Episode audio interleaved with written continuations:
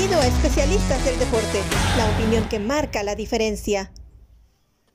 ¿Qué tal? ¿Cómo están amigos? Qué gusto saludarles. Esto es Escudería Doble de Especialistas del Deporte, porque ya arrancó la Fórmula 1 y aquí tenemos un espacio para la categoría más importante del automovilismo deportivo y que tuvo su carrera número uno, la carrera inaugural el pasado domingo. Le hablamos la semana pasada de ello, Gran Premio de Bahrein como previo. Ahora estamos hablando ya justamente de lo que nos ha dejado esta primera carrera del año. Junto a Oscar Reyes, soy Javier Trejo Garay. Querido Oscar, qué bueno verte después de mucho tiempo. ¿Cómo estás? Jao, contentísimo de estar acá de vuelta en Especialistas del Deporte con Escudería WD. Eh, nos va a hacer falta la güera, pero aquí estamos ya con todo listo, con la primera de 23. Ya, ya nos quedan 22 carreras. Es un océano de Fórmula 1 que tenemos por delante y bueno, enhorabuena, acá estamos reunidos para hablar con todos los especialistas de lo que vamos viendo a lo largo de la campaña 2023. Pues ya listos entonces para platicar de lo más importante, efectivamente, Oscar, y, a ver, y de entrada muchas cosas que nos ha dejado este gran premio. El 1-2 de Red Bull, el primer 1-2 del año, me parece que serán varios, creo yo, por lo que exhibió el equipo de Red Bull. Fue tan eh, dominante Red Bull desde la calificación, porque también hicieron el 1-2 en la parrilla de salida, que incluso vi algunos periodistas, algunos comentarios el pasado lunes, hablando de que el único piloto que podría pelearle el campeonato a Max Verstappen sería Sergio Pérez. Eh, ¿Esto es así, Oscar?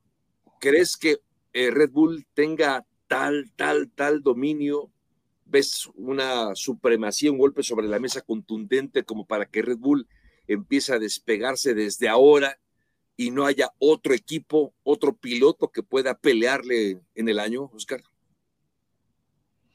Pues lo cierto es que uno tiende a ser más conservador y a decir que se deben tomar las primeras cinco carreras para hacer un diagnóstico de por dónde va la campaña, ¿no? Esperar a que la Fórmula 1 llegue a Europa para entonces con esa toma de contacto ya más global de cinco grandes premios, decir, bueno, lo, de alguna forma el campeonato va a tener esta o esta otra tendencia, ¿no? Lo que pasa es que la foto vista en el Gran Premio de Bahrein sí deja claro que hay un dominio, que Ferrari cambió el año, pero es la misma Ferrari, con los mismos fallos y los mismos problemas de, antes, sobre todo por el tema de Charles Leclerc, que sería un posible rival para Red Bull y ves a Mercedes reconociendo que el concepto del auto no, no da para ganar la campaña 2023 desde la primera foto, que es el primer gran premio de la campaña. Entonces, con eso, eh, eso en, contexto, creo que es efectivamente Sergio Checo Pérez va a ser la persona que va a poder desafiar ese campeonato de Max Verstappen eh, de tú a tú, porque al final tiene el mismo material que, que Max Verstappen. Sí, tiene, tiene con qué, obviamente, para poder hacer. Ayer me preguntaban, por cierto, si realmente Checo tiene opciones para pelear el campeonato. Me parece que sí, ha mejorado como piloto. Creo que será un año, un año más con Red Bull, un año en el cual va a mejorar también Checo, esto queda claro. Eh, y ver también qué es lo que puede hacer Max Verstappen, es decir, el que no cometa errores, Max Verstappen le va a ayudar desde luego, esto es así, eh, porque Max es un pilotazo, queda claro, así que con dos eh, autos iguales, las manos son los que harán la diferencia y queda claro que Max Verstappen es el mejor piloto sobre la parrilla, sobre la pista en este momento. Eh, y con ello tendría que luchar Checo. Pero eh, hablabas de Ferrari, hablabas de Mercedes, coincido contigo. Ver Ferrari, si te parece, platicamos un poco de Ferrari, Oscar, porque ver lo que hizo Ferrari nunca realmente tuvo opciones de algo en la carrera. El día de la calificación le alcanzó para ponerse en la segunda fila de salida, lo cual no fue malo en principio. De hecho, tuvo una buena largada Charles Leclerc, pero lo que bien decías, eh, otra vez parecería, parecería que le pusimos una pausa, ¿no? A la temporada solamente anterior, la temporada anterior, y ahora le pusimos el play a esta, y otra vez los mismos problemas para la escudería Ferrari. El abandono de Charles Leclerc, Carlos Sainz no pudo, estar nunca realmente en posición de atacar siquiera. Checo, bueno, lo atacó en la, en la primera curva, después prácticamente ya no pudo. Eh, y ojo que también se cambió de director de equipo, es decir, Matías Binotto se fue, llegó Fred Vasseur, le acabaron pasando la factura a Matías Binotto porque a pesar de que terminó segundo en el campeonato de constructores y segundo con el, su piloto Charles Leclerc en el campeonato de pilotos, no fue suficiente. Así que para Basser, el mensaje es ese, ¿no? Para Basser, lo mínimo que esperan en Ferrari es ser campeones. Si no, le va a pasar lo mismo, me parece, a Basser de lo que le pasó a Matías Binotto, pero Ferrari entonces, ¿crees que pueda tener con qué? Yo sé que es eh, difícil porque apenas hemos visto una carrera y hay muchas cosas por mejorar y me queda claro que Ferrari va a mejorar, pero veremos esta misma tendencia con Ferrari. ¿Qué, esperaríamos de la escudería del cabalino rampante? ¿Mejoría más de lo mismo o incluso peor, Oscar? Yo creería que eh, en el cambio de gestión de Binotto a Basor hay muy poco tiempo todavía como para que Basor tenga un impacto realmente sobre, la, sobre el desempeño de Ferrari. Yo creo que el primer impacto que él podría tener, un área de mejora que él podría tomar eh, y de alguna forma romper con la herencia de, de Binotto, podría ser la gestión de carrera, que podría ser diferente. Y ahí le doy un punto. Vimos un doble stack de Ferrari y el doble stack salió relativamente bien. Entonces, esa parte de la gestión de carrera creo que a Basor le puede salir mejor que a Binotto. Ahora, eso no quiere decir que él no vaya a arrastrar problemas de la vieja gestión, como por ejemplo la falta de fiabilidad, como por ejemplo esto de, no tener el auto lo suficientemente rápido. Tú decías eh, algo que para mí es muy cierto. En, clasificación lograron eh, obtener la segunda fila, lo cual está bien, y de hecho había cierto halo de esperanza con el hecho de que Leclerc se había guardado en la Q3 para tener goma soft y poder ir a por Checo, lo cual resultó fue a por Checo y lo logra superar en pista Checo Pérez. Después Checo le regresa la cortesía en pista y lo supera muchas vueltas más adelante, pero logra eh, eh, enmendar esa, esa partida mal checo. Pero volviendo a Ferrari, a lo que voy es que veo que la gestión de pista es en donde podemos ver que, em, en la gestión de carrera, quiero decir, es donde podemos ver que Basor puede tener una influencia este año. No creo que en la parte técnica, no creo que el auto sea más fiable gracias a la gestión de Basor en esta campaña 2023. Sí, no, son cosas que se puedan arreglar de la noche a la mañana y eso queda totalmente claro. Y consigo contigo, el único, eh, la única área donde puede tener esta incidencia y, hacer un cambio ya rápido es justamente en, las decisiones, en los boxes, para tratar de, llevar a un mejor lugar a Ferrari. Ahora que hablabas de la, del rebase de, de Checo sobre Charles Leclerc, fíjate qué bueno, qué bueno, Oscar, que vimos el rebase de Checo sobre Leclerc porque terminó segundo Checo, después de arrebatarle esta posición, después de recuperar esa segunda posición, ya no tuvo tiempo como para poder pelearle a Max Verstappen porque ya se había ido justo. Eh, Max Verstappen ya había tomado una buena brecha de, ventaja, pero digo que bueno que lo rebasó en la pista porque eventualmente con el abandono de Leclerc, Checo de cualquier manera habría accedido al segundo lugar del podio, pero la narrativa sería distinta. Checo acaba subiendo al podio gracias al abandono de Leclerc. Y eso, a querer o no, también es un elemento de presión para un piloto que vive presionado, por lo que ya comentamos desde la temporada pasada, por correr en un equipo como es Red Bull, donde los errores se magnifican y en el caso de los aciertos, en el caso de Checo, realmente tampoco le sirven para mucho. Es decir, eh, las críticas son muy ácidas cuando las cosas van mal y apenas una palmadita cuando las cosas le van bien para el piloto mexicano. Por eso creo que fue muy bueno. Hablando justamente de, la largada, hay un eh, pequeño problema de, Checo, entendemos que fue porque patinan los, las gomas y patinan porque estaba del lado sucio de la pista y por eso le costó un poco más trabajo a Checo, lo aprovechó bien Leclerc. Carlos Sainz estuvo cerca también de arrebatarle incluso eh, una posición, qué bueno que no lo hizo eh, Carlos Sainz, porque de haberlo hecho, entonces habría sido más complicado todavía para Checo, porque superar a Sainz y luego a Leclerc le habría significado perder más tiempo, más desgaste de neumáticos y al final afortunadamente no fue así. Pero bueno, ahí está entonces Red Bull con este 1-2, que yo sí creo que será que serán varios los que veremos en la temporada 2023. La pregunta es quién delante, ¿no? Si Max o Checo me parece que será más las veces que veamos a Max por delante de Checo que Checo por delante de su compañero de equipo. Hablemos de Mercedes. Mercedes también dejó eh, cosas que desear eh, yo, yo, yo esperaba, incluso en estos pronósticos que muchos hacíamos, pensábamos que Mercedes podría estar peleando en la pole position, no para ganarla, pero sí terminar en una segunda fila de, de, partida, o incluso que George Russell o que Lewis Hamilton pudieran tener alguna opción durante la carrera. No fue así. De hecho, ambos fueron superados por Fernando Alonso. Ya hablaremos de Alonso, por cierto, pero de Mercedes, Oscar, ¿qué esperar? Eh, ¿Es desalentador el inicio? ¿Confías que Mercedes pueda hacer lo que hizo el año pasado? Mejorar, mejorar el auto y mejorarlo más pronto, más rápido de lo que lo hizo el año pasado. El año pasado acabó mejorando mucho su auto en la segunda mitad de la temporada, pero ya no le alcanzó, no le alcanzó el tiempo, aunque que estuvo ya de pelearle incluso el segundo lugar de constructores a Ferrari. Eh, ¿Crees que con experiencia acumulada, partiendo ya del el Mercedes del 2022, construir este nuevo auto, aunque estéticamente eh, parecería que no hay eh, mucha diferencia, este mismo pontón irregular, estas formas irregulares que tenía Mercedes el año pasado se mantienen. ¿Crees tú que Mercedes pueda tener una mejoría temprana, rápida, o empezaremos a ver otra vez Mercedes con problemas, con problemas, y quizá a mitad de la temporada veremos ya una mejoría real del conjunto de Ferrari, Oscar? Yo creo que Mercedes se va a basar en lo que siempre le ha funcionado, siempre me refiero a 2022, ¿no?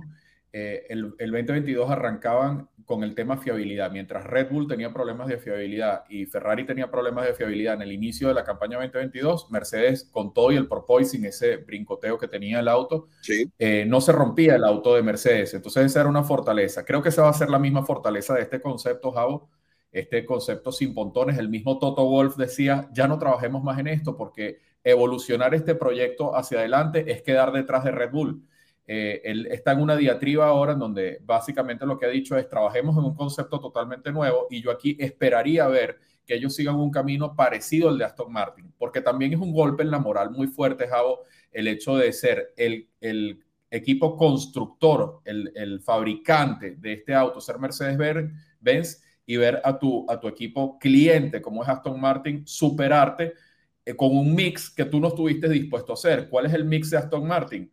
la aerodinámica de Red Bull del año pasado, 2022, con la propulsión de Mercedes-Benz. Y con eso le alcanzó a Fernando Alonso, sin restarle mérito al dos veces campeón del mundo, que me parece que tuvo una carrera excelsa, brillante y mostrando todos los colores que tiene Fernando Alonso para, todavía para participar en, el, gran, en el Gran Circo. Pero creo que eh, Mercedes va a abandonar este proyecto, las evoluciones van a ser pocas a lo largo del 2023 y creo que ellos van a estar trabajando. Ya Toto básicamente dijo, trabajemos en el auto del 2023 y que no tenga nada que ver con este auto sin pontones. No sé qué declaración la tuya, Oscar, porque sí me, me, me, sugiere que no veremos, y, estoy de acuerdo contigo, Mercedes, creo que puede tener problemas. Yo sí creo que va a acabar mejorando. A ver, eh, va a acabar mejorando este año, queda claro, pero no sé cuándo. No sé cuándo veremos ya un Mercedes mejor, de lo que vimos en este arranque de, temporada, porque sí, fue, fue, no digo penoso, pero a mí me sorprendió ver que Mercedes no tenía mucho para pelear. Se conformó con terminar en el top 10 con sus dos autos. Eh, y estoy de acuerdo en el sentido de que siempre se va un paso adelante en la Fórmula 1 y se está pensando ya eh, no solamente en este año, sino también en lo que viene. Ahora, decías de Aston Martin. A ver, ese es un buen tema, mi querido Oscar, porque platiquemos primero de Aston Martin, si te lo parece. A ver, recapitulando, lo decías, solamente quisiera subrayar lo que comentabas.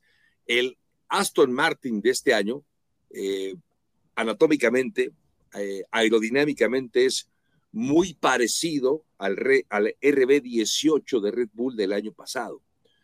Es decir, se, decimos en México, se fusilaron ¿no? el, RB18 en Aston Martin porque vieron que si algo funciona, funciona ya, pues probablemente va a funcionar aquí. No es la primera vez que este equipo hace eso, Oscar. Hace tres años, justo, ¿te acuerdas del Mercedes Rosa?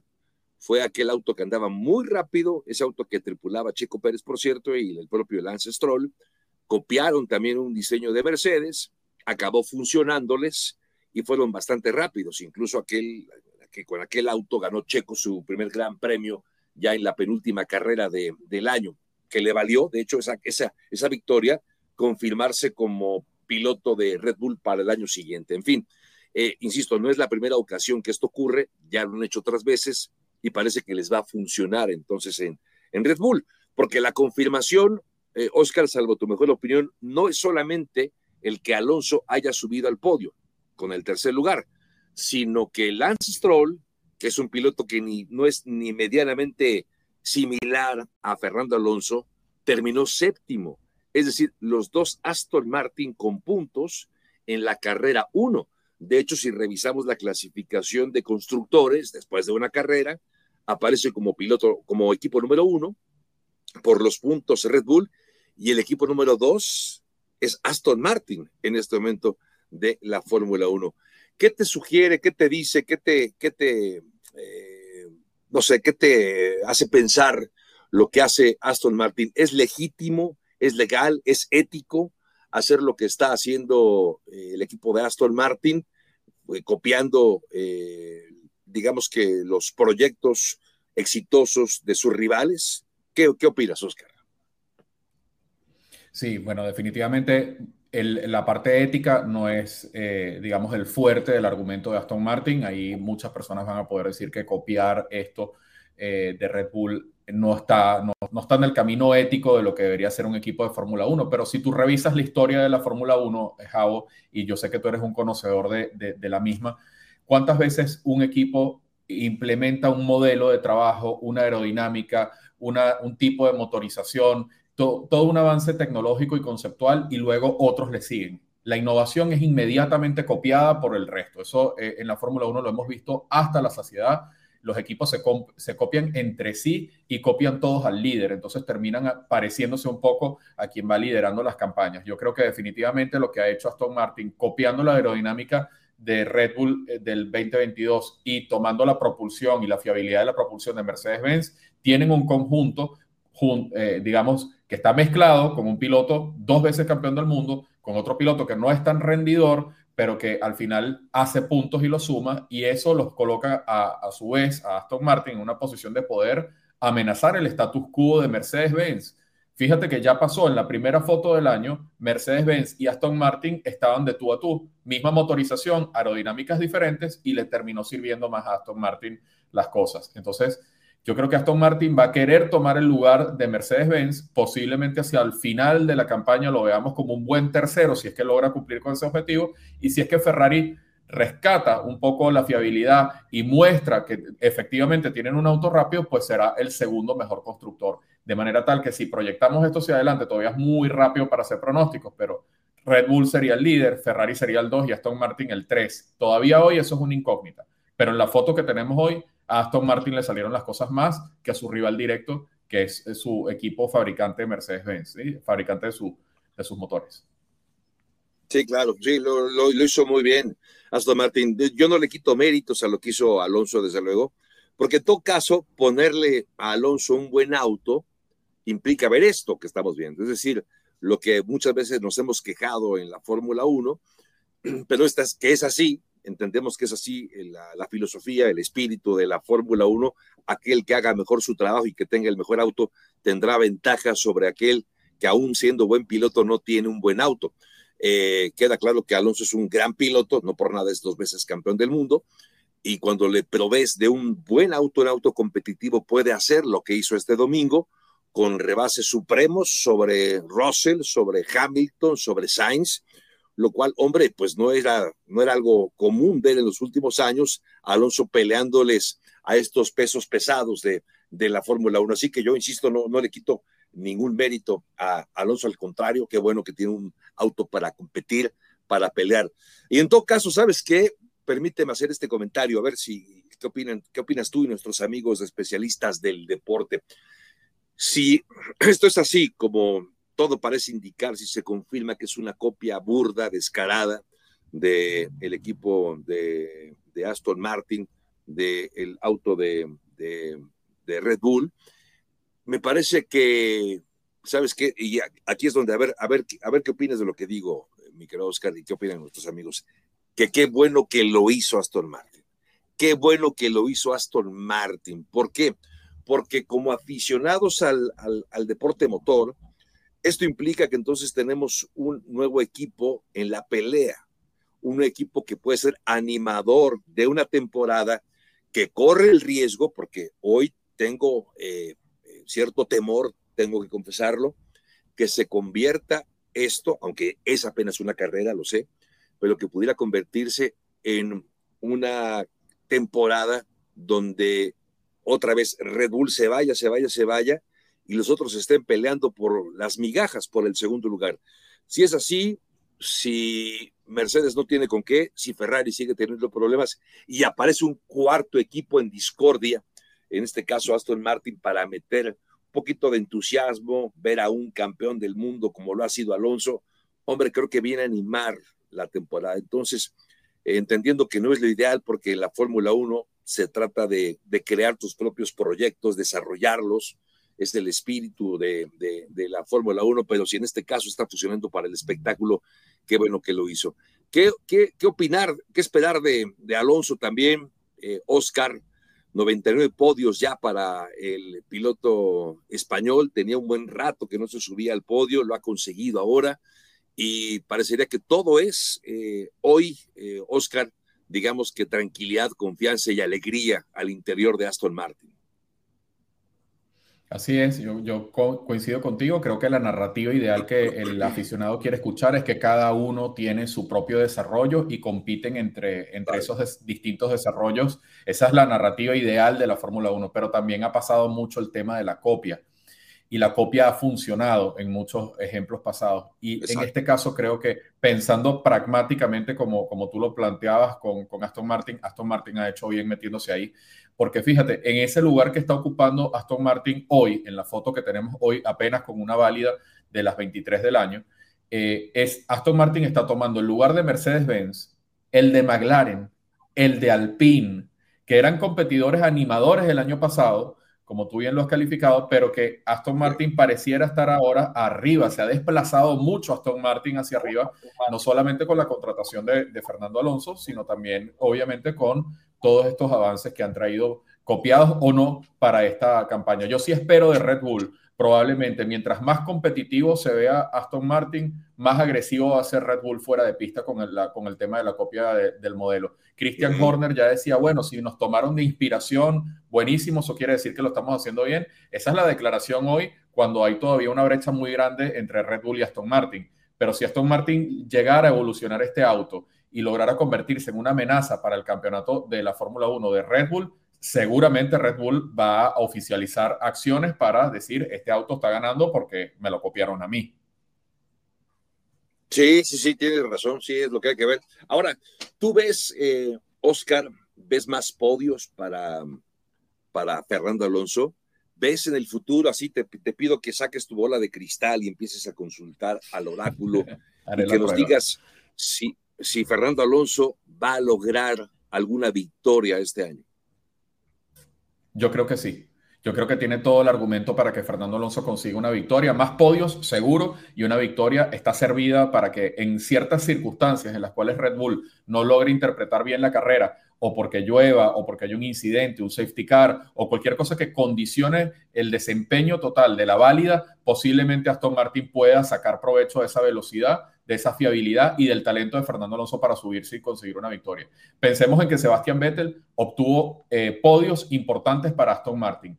¿Por qué no lo va a hacer Fernando Alonso si el material es mejor que el que tenía Sebastián Vettel en su momento? Yo creo que Fernando Alonso está llamado a tener una victoria y va a ser importante para la Fórmula 1 que esto pase porque es una persona que aglomera una gran cantidad de aficionados todavía y todos hemos visto cómo Fernando Alonso ha ido cambiando de equipo a equipo sin tener mucho éxito y esta es la primera vez quizás en la que esté en un auto ganador y que podamos medirlo respecto a otros líderes, ¿no? Como puede ser Max Verstappen, como puede ser el mismo Sergio Checo Pérez y como puede ser Lewis Hamilton y otros. Pues sí, fíjate que ahora que te escuchaba y como siempre lo hago con mucha atención, pues eh, llegaba justamente a esa conclusión que Alonso se, fue cambiando de equipo constantemente porque no encontraba dónde. E incluso lo comentaba yo aquí la semana pasada en especialistas del deporte en escudería doble D, que la decisión de, de Fernando Alonso de acabar yéndose hacia, eh, perdón, dejando al PIN, que terminó cuarto como constructor el año pasado, para irse a un equipo Aston Martin que fue de los últimos en la parrilla el año pasado, sugería que, eh, no sé, yo, y yo me preguntaba si era un tema de dinero solamente, evidentemente es un tema que le pagaron más y por eso se fue, porque ¿qué es lo que sabe Fernando Alonso que nosotros no sepamos?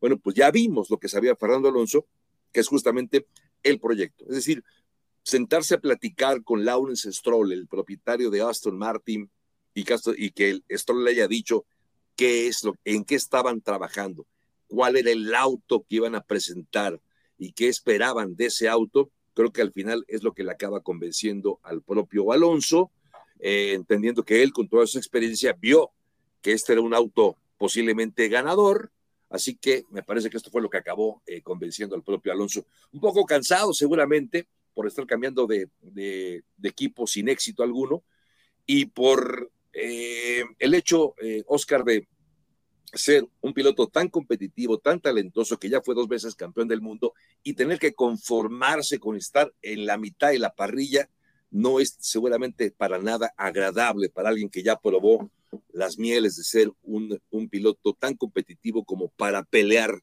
las, eh, las carreras más importantes. Yo coincido contigo, creo que veremos a Alonso subiendo al podio más ocasiones y yo no descarto tampoco que veamos alguna victoria de Fernando Alonso cuando los astros alineen, cuando hay alguna falla de Red Bull, cuando Ferrari siga manifestando esta inconsistencia, me parece que se le va a acabar abriendo la puerta porque quedan 22 carreras por delante, quedan muchas carreras por delante y este auto también, me parece, este auto que ya presentó Aston Martin, va a acabar evolucionando también, va a ir, van a irlo mejorando, así que yo por supuesto sí creo que veremos por lo menos una victoria de Fernando Alonso en esta temporada 2023. Eh, por último, eh, Oscar, ya perfilándonos hacia el final de escudería doble D, no sé qué más destacarías, qué más te llamó la atención. Los novatos, por ejemplo, eh, de los tres novatos que se presentaban en esta temporada, desde Nick de Vries, el propio Oscar Piastri, que tuvo un fiasco de carrera en su presentación con McLaren, resulta que el novato que estaba en el peor equipo, como es Williams, fue el que terminó mejor. Terminar 12 para Logan Sargent, el norteamericano, con Williams posición 12, a mí me parece una gran posición, un gran debut para Logan Sargent. ¿Tú qué opinas, Oscar? No, un espectacular debut para Logan eh, y también Williams capitalizó un poco eh, con Albon ese punto quedando en la, en la décima posición. Eh, bueno, porque habían grandes ausentes. Alpine no estaba, Haas tampoco tuvo en carrera, en la clasificación sí tuvo una buena participación, pero no estuvo. obviamente McLaren con sus dos pilotos fuera de cualquier condición competitiva, con un Piastri retirado y con un Norris que estaba como tratando de ver qué hacía con un material que definitivamente no está para grandes cosas este año, o al menos así parece si no evoluciona. Eh, entonces allí Williams logró poner a sus, dos, a sus dos pilotos, Albon en la posición 10 y en la duodécima a, Logan Sargent, y me pareció muy bueno el debut de Logan Sargent, coincido contigo, deja un buen sabor de boca eh, vamos a ver cuando todos los otros equipos estén en condiciones de competir, si, si pueden repetir esto. Eh, hay que ese compromiso, ¿no? De parte de la gente de Williams, ver si estando los otros en posiciones más competitivas pueden tener ese ritmo como para estar ocupando esas posiciones. Pero hasta ahora, con la foto de hoy, muy buena. Y, creo que hay que destacar que, bueno, no hubo un incidente demasiado grande tampoco en la, en la, en la válida, fue, transcurrió relativamente tranquila, fue una válida que una carrera que tuvo una, un margen de tranquilidad importante y eso está bien, porque, bueno, habiendo tanto novato, pues que no hayan incidentes está bien.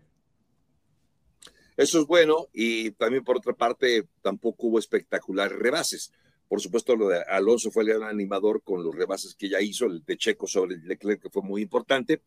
Eh, pero sí, fue una carrera, digamos, más o menos neutralizada, tranquila, sin sobresaltos para, para Red Bull, sin incidentes importantes como unos estos que hemos platicado con lo de Piastri, que muchos lo ven como un futuro campeón del mundo. Claro, hay que proveerle de los fierros adecuados y me parece que hoy McLaren también puede acabar padeciendo por lo la pobre exhibición de este fin de semana.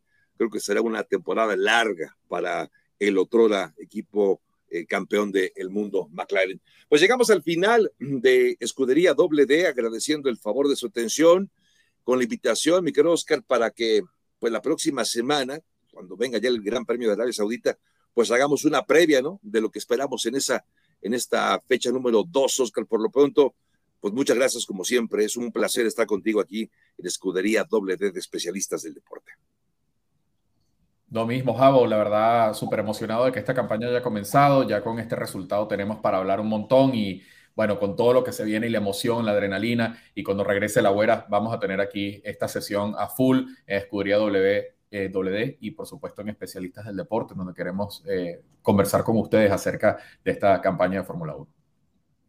Un beso para Vero Rodríguez Lagüera, que efectivamente no nos pudo acompañar el día de hoy en Escudería W. No ver todo este equipo con Oscar Pérez en la producción del Mago de Oz, Oscar Reyes, un servidor Javier Trejo Garay. Gracias y hasta la próxima semana en Escudería W de Especialistas del Deporte.